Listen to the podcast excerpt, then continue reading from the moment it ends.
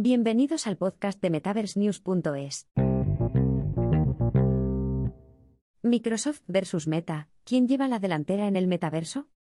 Han surgido dos líderes del metaverso, y tienen ideas muy diferentes de cómo podría ser nuestro futuro tecnológico. Desde hace aproximadamente un año, se nos ha dicho que el futuro de Internet está en el metaverso, un mundo persistente, inmersivo, multijugador e interoperable que difumina las líneas entre lo físico y lo digital. En realidad, esta visión del metaverso está probablemente muy lejos.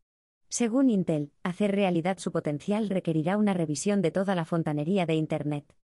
Aunque no se sabe hasta qué punto llegaremos a un metaverso parecido al mundo de Ready Player One de Spielberg, está claro que la Internet del futuro será mucho más inmersiva que la del pasado.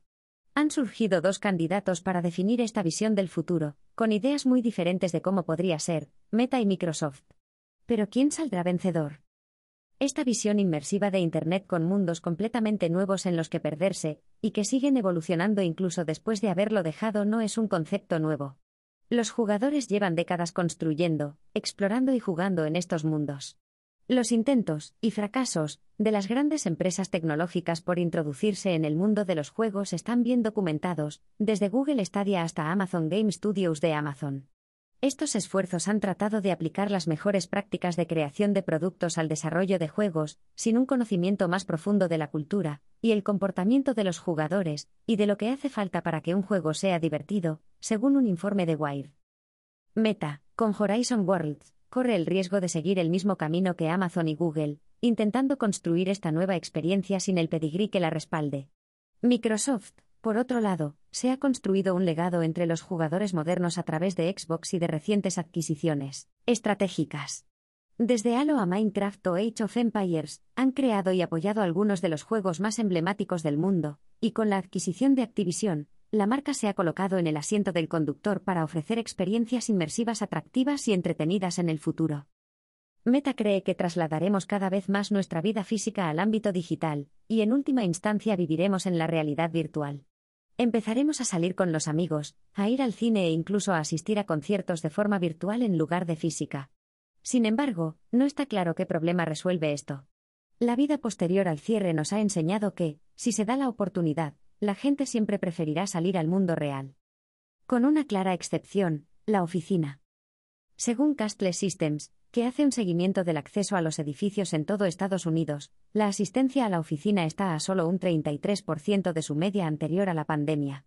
Además, las empresas están empezando a utilizar la RV para reuniones, demostraciones de productos, contrataciones, modelado en 3D, formación, salas de exposición virtuales y otras aplicaciones que ofrecen una opción superior, eficiente y más rentable que la alternativa del mundo real.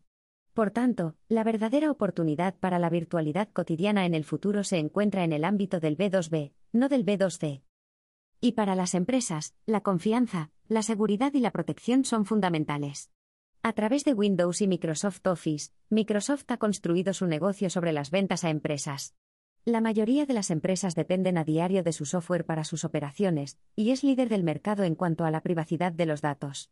En comparación, un escándalo tras otro ha dejado a Meta tambaleándose, y Facebook ha sido clasificada como la red social menos fiable en una encuesta de Insider. Ya ha habido problemas de seguridad en Horizon World, con informes sobre un usuario que fue manoseado por un desconocido. Con su negocio basado en la venta de los datos de sus usuarios, y las denuncias de los denunciantes de que la empresa da prioridad al beneficio sobre el bien público, es difícil imaginar que muchos departamentos de TI aprueben el uso de las herramientas empresariales de Meta. Por otro lado, Meta tiene actualmente ventajas sobre Microsoft en lo que respecta a las ventas de hardware. Casi el 80% de los cascos de RV vendidos en 2021 fueron un Oculus Quest 2, mientras que Microsoft ha tenido un éxito limitado con las ventas de sus HoloLens. Pero los auriculares son caros, el Oculus Quest 2 más barato cuesta 400 dólares, y no son un requisito previo para acceder a un Internet más inmersivo.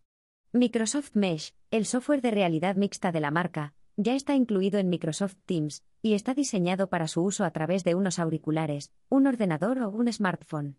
Así, la integración en el funcionamiento cotidiano de sus clientes actuales sería perfecta. Meta ha reconocido esto, y en abril anunció el desarrollo de una versión web y móvil de Horizon World. Sin embargo, esto da la impresión de que actualmente están atrasados. Al darse cuenta de esto, el futuro de Internet requerirá la colaboración con otras organizaciones. En este caso, Microsoft se beneficiará de su largo historial de colaboraciones con empresas. Históricamente, la marca ha proporcionado los raíles para que otras empresas construyan productos y servicios y ha permitido que crezcan nuevos tipos de herramientas y tecnologías. Meta ha funcionado principalmente de forma aislada, siendo Facebook e Instagram sus únicos éxitos anteriores en la integración de dos productos distintos. Como plataforma única, Meta, Horizon Quest y sus servicios son más fácilmente sustituibles. Hasta ahora, todo apunta a que Microsoft dominará el metaverso. El mayor obstáculo en el camino de Microsoft es quizás el mismo. Efectuar un cambio en organizaciones del tamaño de Microsoft requiere que la comunicación en todas las áreas de la empresa sea eficiente y ágil. Por ejemplo, ¿podrá Activision influir realmente en las operaciones de Microsoft, o seguirá enredada en desafíos burocráticos que provocan una falta de agilidad? O en general, es probable que el éxito en la Internet del futuro esté mejor impulsado para Microsoft, debido a sus fundamentos actuales. Pero, independientemente de los ganadores, será importante mantenerse alerta. Los riesgos de desinformación, robo de identidad, acoso e intimidación son aún mayores en un mundo 3D. El potencial de progreso es ilimitado, pero también lo es la posibilidad de daño. Por ello, Microsoft no debe dormirse en los laureles, sino aprender de los errores del pasado para garantizar que la historia no se repita. Traducido con www.deapple.com translator Versión gratuita.